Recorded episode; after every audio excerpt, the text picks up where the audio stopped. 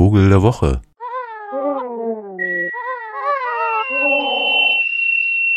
Es ist ja Frühling und Frühling ist Zugzeit für Vögel. Natürlich kommen hier auch die Brutvögel an und so weiter, aber das hatten wir ja schon so oft und ich möchte eigentlich einem Vogel, den ich unglaublich schön finde und der so eine Art Sehnsuchtsmoment auch auslöst bei mir, zum Vogel der Woche küren. Die Rede ist vom sibirischen Sichelstrandläufer, der also Tundra Brutbewohner ist und dort also tatsächlich irgendwie küstennah oder doch wenigstens in den, das ist, äh, das ist ja auch relativ ne, in Sibirien küstennah. Das kann dann auch gern mal 100 Kilometer heißen weil die Tundra sich da so schön erstreckt mit ein paar Wasserlöchern und einem Flusslauf und so. Da ist er zu Hause, der sichere Strandläufer. Und das ist ein sehr eigentümlicher Vogel. Also Strandläufer sind die, die, naja, in der Regel so graubraun, irgendwie oberseits weiß oder weißlich unterseits so an den Schlickrändern des Meeres entlang stakeln und dann in Schwärmen auffliegen und irgendwie nicht besonders viel hermachen. Aber wenn man ihn dann mal so im Fernglas sieht, den Sichelstrandläufer, dann, wie der Name schon sagt, äh, sieht man den wunderschönen, gebogenen, äh, relativ langen Schnabel. Das ganze Ding ist nicht viel größer als eine Drossel, würde ich sagen.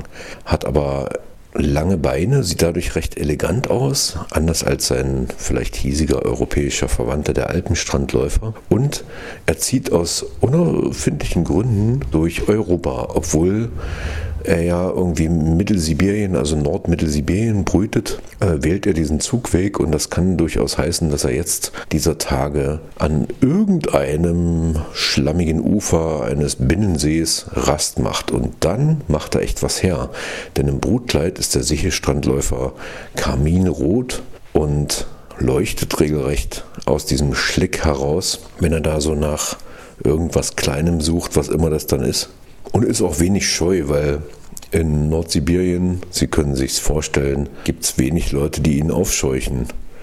Und er ist jetzt auch keine ähm, propere Mahlzeit für irgendeinen Tschuktschen. Insofern ist auch diese Begegnung ihm weitestgehend unbekannt, sodass man ihn von Namen sehen kann. Und wenn Sie jetzt mal zum Beispiel am Geiseltalsee oder am Helme-Stausee oder am Steinhuder Meer oder sonst wo entlang laufen, dann schauen Sie doch mal die seichten Ufer ab, ob da Ihnen nicht genau dieser kleine schöne Vogel begegnet. Er ist ziemlich relaxed, was so das Rumlaufen, also wenig hektisch und könnte Ihnen dann durchaus auffallen, ist eigentlich auf dem Zug auch ein Schwarmvogel, das heißt, das könnten dann schon auch mehrere sein, die da auftauchen. Vielleicht hören Sie dann auch beim Abfliegen mal sowas hier. Aber der Ruf ist nun mal nicht irgendwie das Schicke von diesem Vogel, sondern die Imagination, dass der dann weiterzieht. Um dann, wenn es im Mai irgendwann in Nordsibirien auch etwas wärmer wird, seine Brutgebiete zu finden, wo kein Mensch ist. Das heißt, wenn Sie den jetzt sehen, dann wissen Sie auch, das ist ein Vogel, der anders als Sie morgen früh oder übermorgen früh wenigstens kein Menschen sehen wird. Also vollkommen JWD ist, wie wir Berliner sagen. Ja, ganz weit draußen. Er lebt tatsächlich dort, wo keiner wohnt. Also von uns jetzt.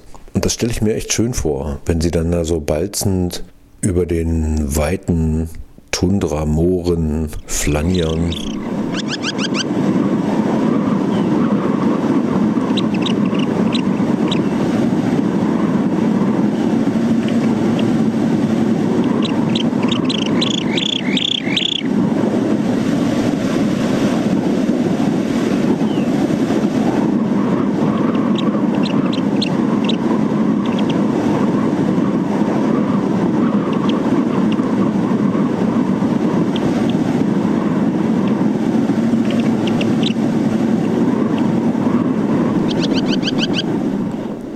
Ihren wunderschönen Farben.